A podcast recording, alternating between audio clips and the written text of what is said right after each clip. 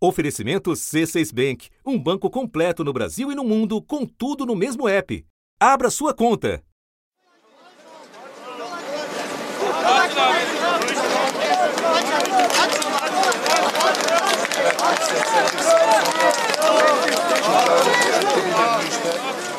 O que você acabou de ouvir é o resgate de um adolescente de 13 anos que ficou inacreditáveis 182 horas, ou 7 dias, debaixo de escombros de um prédio em Hatay, na Turquia.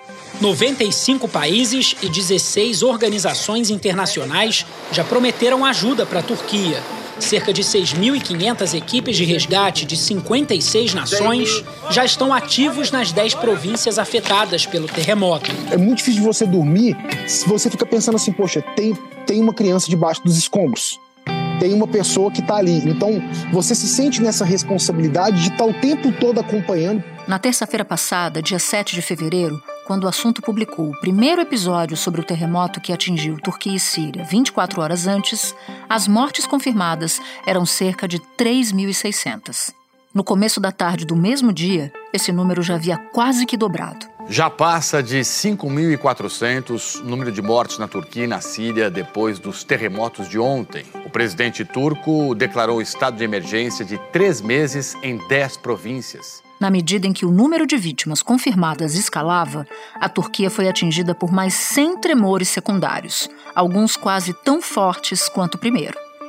Dois dias depois, o número confirmado de óbitos já havia triplicado. A Síria e a Turquia já confirmaram mais de 16 mil mortos em consequência dos terremotos que atingiram a região. O grande desafio agora é fazer chegar ajuda às áreas atingidas. Uma semana depois, com os impactos ainda sendo medidos, a possibilidade de resgatar sobreviventes só diminui. E o saldo, em vidas e em destruição de patrimônio, só cresce. Mas o número total de vítimas ainda é desconhecido. O número de mortos já passa de 35 mil. A ONU alerta que a contagem final de vítimas ainda pode dobrar. Esse já é considerado o terremoto mais mortal no mundo nas últimas décadas. Da redação do G1, eu sou Natuzaneri e o assunto hoje é o terremoto na Turquia e na Síria visto de perto. As dificuldades das equipes de busca, os relatos de quem está nas cidades atingidas e as investigações sobre a responsabilidade das autoridades locais. Neste episódio, eu converso com o jornalista Murilo Salviano, correspondente da TV Globo em Londres e que passou a última semana nas principais áreas afetadas pelo tremor terça-feira, 14 de fevereiro. Bom, você teve em várias cidades turcas nos últimos dias, inclusive no epicentro do tremor. E eu queria que você nos contasse, Murilo, qual foi a dimensão da destruição que você viu por lá? Eu acabei de pisar em casa, acabei de chegar da Turquia, ainda estou tentando, é, vamos dizer, condensar e decantar tudo que eu vi ali, mas eu posso te dizer que em vários momentos eu me peguei em campo me perguntando se era real aquilo que eu estava vendo. É uma dimensão que eu posso te dizer é colossal. Imagina você andar quilômetros e quilômetros e quilômetros e você não parar de ver prédios destruídos, alguns completamente colapsados, outros tombados uns nos outros, como se fossem dominós, sabe? Uhum. É difícil acreditar naquilo que a gente está vendo. Em vários momentos eu ah, fui acompanhado do Igor Arroio, que é nosso repórter cinematográfico, do Danilo Quintal, que fez ali nossa direção, nosso apoio, nossa produção. E em vários momentos eu perguntava para eles: vocês estão vendo isso? É real? É, sabe quando você precisa de alguém para te dar uma certeza e te dizer, Murilo, isso é real? E o medo que você sente na tua de estar num lugar desse, porque você se vê entrando por muito tempo num lugar de uma tragédia em que você não sabe ainda se vai haver outro tremor, você não sabe ainda se algum desses outros prédios que estão erguidos vão colapsar e você está andando do lado deles. É, você vê muita destruição, muita correria. Se eu pudesse descrever os meus sentidos ali em campo, eu poderia dizer que na minha audição eu ouvia barulho de máquina, muitos barulhos de máquinas, de tratores, de escavadeiras trabalhando sem parar, barulho de gente chorando, de familiares chorando, gritando, apontando para as equipes de resgate, venham para cá, é, eu tenho familiares ali, a gente ouviu uma voz em outro lugar. Então uma gritaria muito grande, uma correria muito grande É, em alguns momentos também silêncio na Tusa, porque quando eles conseguiam se comunicar com alguém que estava lá embaixo dos escombros, os bombeiros gritavam, pediam silêncio e todas as máquinas, você imagina que eu estou falando de centenas de escavadeiras, todas paravam, todas desligavam para tentar uma comunicação com aquela pessoa, com aquele ser humano que estava ali dentro daqueles escombros. E ninguém podia se mover. Você não podia andar, não era só não falar, não era, era não se movimentar. Você ficava ali às vezes 10, 20 minutos parado enquanto aqueles bombeiros estavam tentando fazer a comunicação com aquelas pessoas que ainda estavam ali vivas embaixo daqueles escombros. E se eu fosse descrever a minha visão, muita gente correndo, famílias sentadas nas sarjetas dos prédios desabados, chorando ou seus mortos, ou é, na esperança ali de encontrar um parente vivo. Eu encontrei um senhor que ele estava sentado numa cadeira, ele tinha enterrado os primos, o irmão sobreviveu, foi encontrado nos escombros, mas a irmã ainda estava lá dentro. E ele falou: Eu estou aqui há seis dias e só vou sair daqui quando a minha irmã for retirada desses escombros. Eu tenho certeza que ela está viva. E se eu for descrever o meu olfato, meu olfato é poeira e muito cheiro de fumaça. Poeira por conta dos destroços sendo levantados e o cheiro de fumaça porque nas milhares de barracas e tendas que foram montadas para receber os, os os desabrigados. Você imagina tudo que a gente está falando de centenas de milhares de pessoas que ficaram sem casa do dia para a noite, não tem para onde ir, e elas estão morando em, agora em tendas de algodão, numa temperatura de menos 5, menos 10 graus. O governo turco pretende construir moradias dentro de um ano para aqueles que ficaram sem ter onde morar nas 10 províncias afetadas. Mas outra questão é ainda mais urgente lidar com a enorme quantidade de mortos. Corpos e mais corpos foram colocados lado a lado neste ginásio em Karamanmarras. Os corpos também estão por toda a parte do lado de fora desse hospital. Então o que elas estão fazendo é juntando alguns latões, colocando madeira, seja de galho seco, seja de pedaço de madeira de construção, estão queimando aquilo para se aquecer um pouco. Então você vai passando por muita fumaça. As minhas roupas estão cheirando fumaça. Agora, cobrir uma tragédia dessa magnitude, como é que fica o seu emocional? É bem difícil, assim, em vários momentos eu tô agora, inclusive com o olho meio marejado, meio cheio de lágrima. Agora é difícil quando você fala e vai voltando à tua memória de uma forma mais condensada tudo aquilo que você viu e ouviu e sentiu. Mas é, o emocional fica muito abalado, sabe, Natuz? Eu tô é, durante a noite mesmo, eu voltava pro hotel. Imagina, a gente tinha uma, um turno, a gente dormia três horas por dia, tá? Para você ter ideia. É, a gente saía às 4, 5 da manhã do hotel, é, então são 6, 7 horas de carro para você chegar nesses centros urbanos devastados. E dentro ali do centro urbano você anda muito. E na hora de voltar para o hotel, a gente chegava, sei lá, meia-noite, uma da manhã no hotel para tentar cochilar um pouco. E eu me sentia, é, desculpa a expressão, mas eu me sentia um merda de estar ali dentro daquele hotel bonito e confortável e com uma cama e com um aquecedor e vinha na minha memória tudo, tudo, todas aquelas pessoas, aquelas milhares de pessoas morando em tendas, sabe, passando por uma dificuldade imensa. Então, para mim era uma é, era um era angustiante, né? Era angustiante, exatamente. E ao mesmo tempo, quando eu fui encontrar as pessoas é, em uma das cidades é, em que elas estão em tendas, né, em Adana. Adana virou basicamente um grande centro para receber esses sobreviventes, né, porque é um grande centro urbano. Então está recebendo sobreviventes e também é, as pessoas que estão desabrigadas.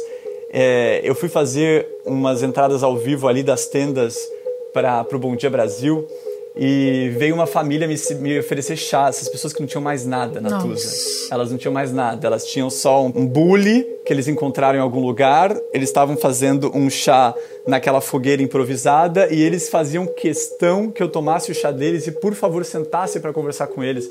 Então, ao mesmo tempo em que eu me sentia péssimo é, em alguns momentos de poder ter certos luxos diante dessa tragédia, em outros momentos eu eu via que eu também estava oferecendo para aquelas pessoas um pouco de paz, um pouco de esperança. A gente conversava, a gente é, a gente se acolhia, sabe? O que me conforta é que é imaginar que, de certa forma, as imagens que a gente mostra dessa tragédia, elas sensibilizam as pessoas. E as pessoas mandam doações, Exatamente. as pessoas, os países enviam equipes de resgate. O diretor-geral da Organização Mundial da Saúde, Tedros Adhanom, anunciou que a OMS está enviando para a Turquia e para a Síria equipes de especialistas com uma delegação de alto nível para coordenar a resposta. A ajuda de outros países já chegou à Turquia.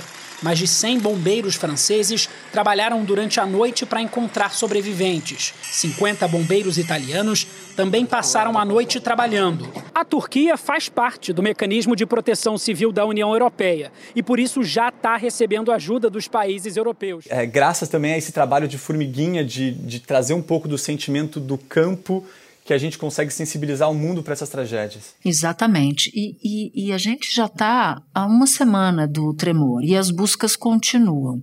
Então eu queria te pedir para você nos contar sobre uma certa tensão entre voluntários e famílias que ainda procuram parentes sob os escombros. Qual era a situação, Murilo? Havia de fato essa tensão? Natuza, você imagina que quando a gente andava quilômetros e quilômetros e quilômetros e quilômetros e a gente só via destruição, a gente era um pontinho, um grãozinho de areia no meio de um campo minado gigantesco. E são muitos destroços para poucos braços. Apesar de mais de 100 países terem enviado equipes, apesar da Turquia, dos resgatistas da Turquia também estarem ali dando tudo que podem, sem dormir, é, dando todo o sangue ali para resgatar essas pessoas, é muita pouca gente para muita desgraça para muitos destroços, para muita destruição. Enquanto ainda há esperança de encontrar sobreviventes, a preocupação agora nos hospitais que recebem os feridos é com o estoque de sangue. Em Damasco, a população atendeu ao pedido das autoridades e muita gente fez fila para doar. Um grande número de pessoas doou e, graças a Deus, ainda existe gente boa. Estamos unidos e temos grande quantidade de tudo: roupas, alimentos e equipamentos para o frio. Agradece esse voluntário. É, depois de certo tempo, a, a tristeza daquelas pessoas, o choque virou tristeza né, o choque de ver tudo aquilo virou uma tristeza de perder familiares, perder conhecidos, e essa tristeza com o tempo começou a virar uma raiva.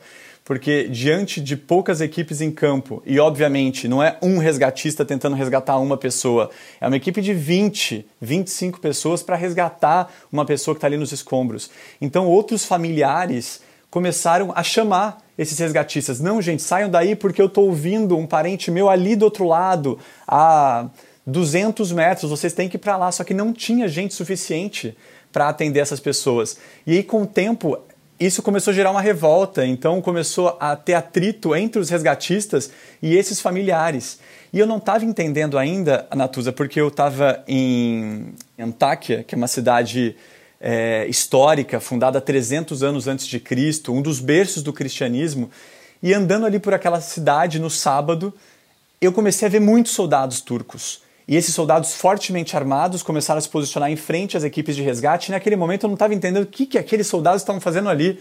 Por que, que aqueles caras estavam dando voz de comando, voz de ordem para as pessoas, gritando com as pessoas que perderam seus familiares? E depois eu fui entender esse atrito, né? que esse atrito estava acontecendo em várias cidades e que algumas instituições estavam inclusive suspendendo os trabalhos por conta dessa violência. Duas instituições alemães de socorristas chegaram a suspender temporariamente, disseram: enquanto a Turquia não resolver a segurança das nossas equipes em campo, nós não vamos atuar. O chefe da ONU para Assuntos Humanitários disse que ainda estão retirando pessoas e corpos, tanto na Turquia quanto na Síria. Mas ele afirmou também que esta fase do resgate está chegando ao fim e que agora o foco vai mudar para dar abrigo, comida, atendimento psicológico e escola para milhões de pessoas que estão sofrendo as consequências dos terremotos. Tem uma, um outro tipo de violência, principalmente no sul da Turquia, porque é uma região que abriga muitos refugiados sírios, né, que fogem da guerra uhum. civil. A gente está falando de milhares e milhares e milhares de refugiados sírios. Então já existia uma tensão naquela área e agora, depois da tragédia, em que todo mundo quer socorro, todo mundo quer ajuda, seja de pão, seja para salvamento, começou também a haver muito embate entre essas duas populações, os turcos e os sírios. Porque as pessoas vão ficando desesperadas, né? E aí elas, elas, elas vão pedir para quem, né? E aí a, a coisa destampa. E, e, essa é uma das razões para o atraso, porque houve muita reclamação de atraso nas buscas. A ONU, inclusive, Murilo, disse que os trabalhos de busca já estão entrando na reta final, o que muda o sentimento das pessoas, porque a esperança de encontrar um familiar vivo vai indo embora, vai se esvaindo e dá lugar a esperança de que seu parente, de que o seu familiar seja retirado de lá. Essa é a tendência mesmo de que os trabalhos estão mudando de foco, no lugar de tentar encontrar sobreviventes, passa a tentar encontrar pessoas que estão sob os escombros para que os seus parentes tenham condição de velar os corpos?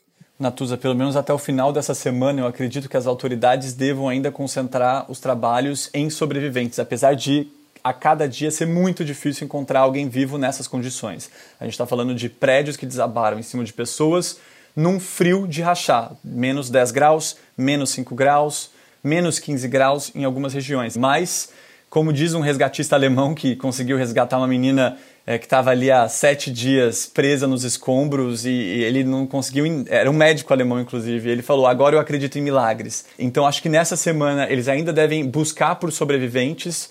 E a partir da próxima semana, com certeza, o, o foco dos trabalhos mudam. Para você ter ideia, Natus, algumas autoridades falam que é, esse trabalho de encontrar corpos e retirar os destroços e começar a reconstruir a cida as cidades aos poucos deve demorar cerca de dois anos, pelo menos dois anos. Então a gente está falando aí de uma enorme cobertura que a gente vai ter que fazer ao longo dos anos para falar das consequências dessa tragédia. Né? Hoje a gente cobre a tragédia, as consequências primárias dessa tragédia, as mortes. A gente está falando agora de uma nova crise humanitária que está surgindo na Turquia e na Síria. A Síria que já concentrava numa crise humanitária por conta da guerra civil, agora abraça uma outra crise humanitária que é a dos desabrigados. Só na Síria são 5 milhões de pessoas que estão desabrigadas, 80 mil pessoas em abrigos na Turquia, cerca de 33 mil prédios na Turquia desabaram ou precisam ser demolidos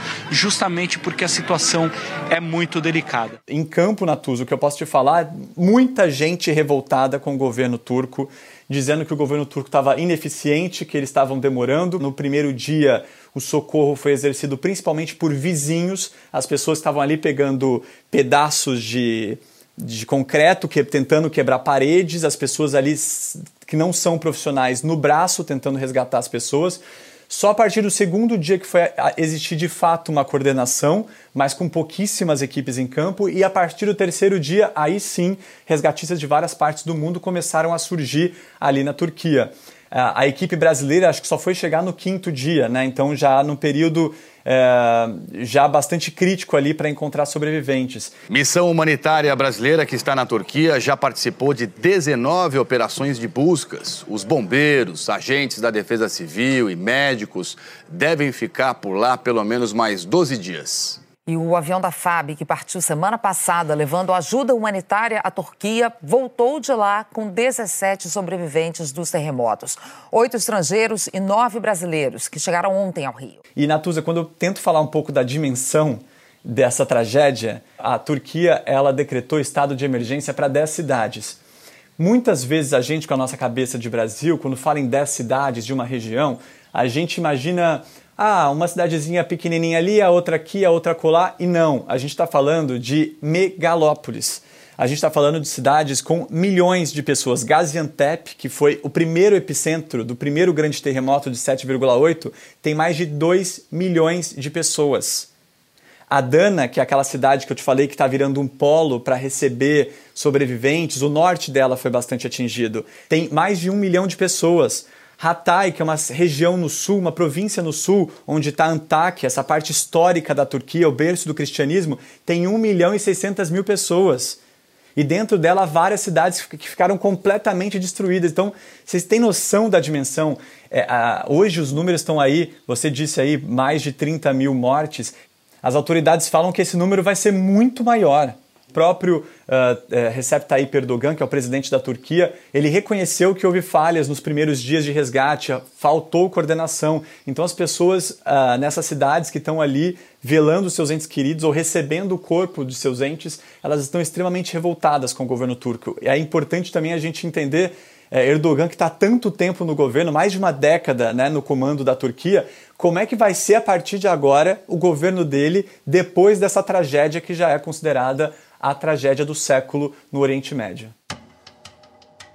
Espera um pouquinho que eu já volto para continuar minha conversa com o Murilo. Com o C6 Bank, você está no topo da experiência que um banco pode te oferecer. Você tem tudo para sua vida financeira no mesmo app, no Brasil e no mundo todo a primeira conta global do país e atendimento personalizado, além de uma plataforma de investimentos em real e dólar com produtos exclusivos oferecidos pelo C6 em parceria com o JP Morgan Asset Management. Quer aproveitar hoje o que os outros bancos só vão oferecer amanhã? Conheça o C6 Bank. Tá esperando o quê? C6 Bank. Já que você falou do Erdogan, o partido dele, do presidente, chegou ao poder após um terremoto em 1999, quando mais de 17 mil pessoas morreram. E nessa época, a promessa era preparar melhor o país para enfrentar tragédias do tipo. Levando em conta que lá é uma região de muita instabilidade. Mas mais de duas décadas depois, do que você pôde conversar com as pessoas, a Turquia estava preparada para lidar com um terremoto tão forte, levando em conta que você acabou de citar que ele reconheceu falhas no, no, no resgate. O que, que você ouviu dos turcos sobre isso? Natuza, em campo, conversando com alguns bombeiros, eles me explicaram o seguinte: as áreas que foram principalmente atingidas são as mais antigas, né? Prédios que foram construídos há décadas, há séculos atrás, inclusive em Antáquia várias construções históricas medievais ali da região de Hatay ficaram completamente destruídas. Uh, só que, além desses prédios muito antigos, esse bombeiro me chamou a atenção. Repara na quantidade de prédios novíssimos, recém-construídos que tombaram. Natuza, segundo esse bombeiro, são prédios que não estavam adequados às normas turcas para terremotos. Então, esses prédios eh, tiveram as bases danificadas, eles tombaram, mas eles estão inteiros, tombados. Agora, o governo turco está fazendo uma grande investigação sobre os empreiteiros locais. Eles querem saber é, quantas dessas, quantos desses empreendimentos, desses prédios, estavam realmente seguindo as normas vigentes na legislação turca. Mais de 100 empreiteiros já foram presos na Tusa. O governo da Turquia mandou prender 113 empreiteiros acusados de construir edifícios fora dos padrões de segurança para terremoto. Enquanto o governo turco é criticado pela resposta lenta e caótica, o presidente Recep Tayyip Erdogan, no poder há 20 anos, prometeu investigar qualquer pessoa suspeita de responsabilidade pelo colapso de construções nos terremotos. Durante anos, especialistas alertaram que muitos novos edifícios na Turquia não eram seguros e estavam sendo erguidos em áreas propensas a terremotos. Em Kahramanmaraş, o epicentro de um dos abalos, a Câmara dos Engenheiros Civis manteve-se de pé, apesar de praticamente todos os edifícios vizinhos terem sido destruídos. Não há a menor rachadura no prédio. Sorte total ou construção bem feita? A fotografia que hoje existe em campo é prédios muito antigos, como por exemplo em Kahramanmaraş, que foi o segundo epicentro da, da tragédia. A gente teve lá em campo Natuza, a parte central da cidade, que é a mais antiga, desabou inteira. Então você imagina bancos, universidades, lojas, não existe mais nada. A Síria ela já tem uma guerra civil, ela está enfrentando neste momento uma dificuldade para a distribuição dos donativos e das ajudas humanitárias. A ONU teve que intervir, pediu para o governo sírio mais acesso às áreas dominadas pelos rebeldes e aí você imagina a dificuldade que existe em campo para tentar resolver os problemas dessa nova tragédia. Bashar al-Assad, presidente sírio, só fez a primeira aparição pública na Tusa na sexta-feira para falar sobre o terremoto. O terremoto que aconteceu na segunda-feira de madrugada. Então existe uma dificuldade governamental ali naquele, naquela região, existe uma dificuldade da guerra civil, então são tragédias em cima de tragédias. Você imagina o tempo, as décadas que vão ser necessárias para que aquela região consiga se reconstruir. A mesma coisa a gente pode falar da Turquia, né? Cidades muito povoadas, densamente povoadas. Daqui a pouco, daqui a um tempo, essas equipes internacionais devem voltar para seus países. E como é que vai ser o trabalho a partir de agora? Você falou da dimensão humana e as suas reportagens sobre o terremoto têm momentos muito muito dramáticos, como o abraço que você deu em uma senhora que rezava diante dos escombros. O que, que você diria que mais te marcou nesses dias na Turquia? Algum momento ou cena, se você precisar fechar o olho, porque eu sei que você viu muitas, muitas, muitas cenas difíceis, faça isso, mas eu queria que você trouxesse para nós alguma alguma cena em particular que mexeu com você e que você pudesse compartilhar aqui com a gente. Natuza, aquela senhora, aquela mãe você imagina chegar num lugar com uma outra religião muito mais rígida. Em algumas regiões ali você nem pode muito falar com as mulheres de forma direta. E assim que a nossa equipe de reportagem passou por ela, ela estava em prantos. O nosso tradutor, a gente trabalhou esse tempo todo com um jornalista local, o Oktay, é, turco. E, e, ele foi falar com ela, perguntando onde era o centro da cidade. A gente já estava ali em Antáquia, com tudo destruído, e a gente queria ver o centro histórico. E ela em prantos, indicando para ele onde estava. E ele falou uma palavra para ela de conforto, etc. E ela grudou nele. Ela foi imediatamente em direção a ele, abraçou.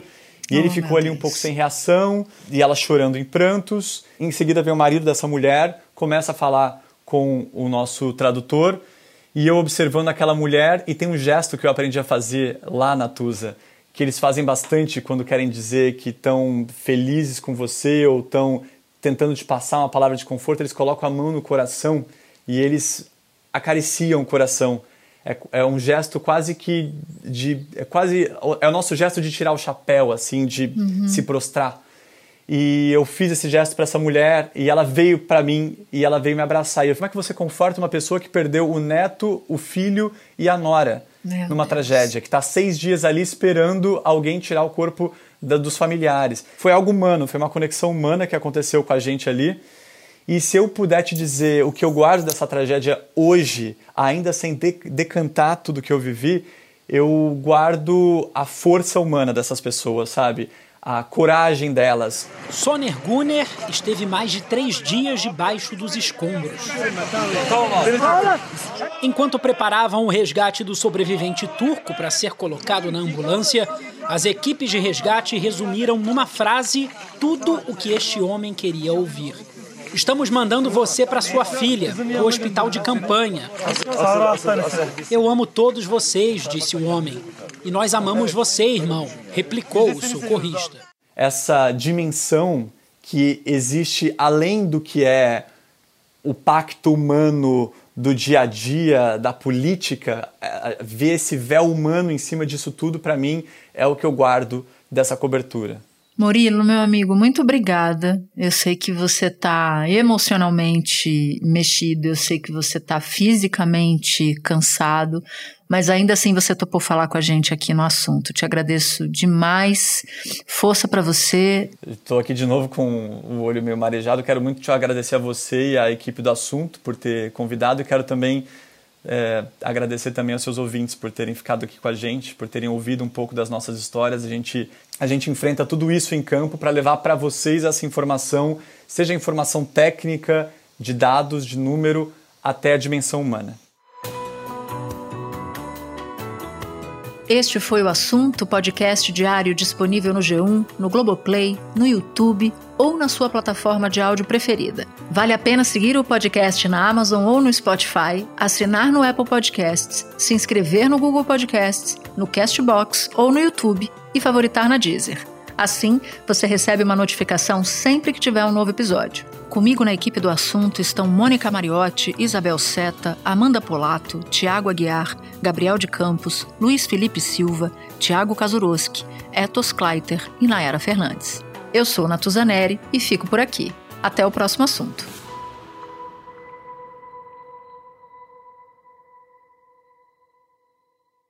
Você no topo da experiência financeira que um banco pode oferecer. Escolha um banco completo no Brasil e em qualquer lugar do mundo. Abra sua conta no C6 Bank.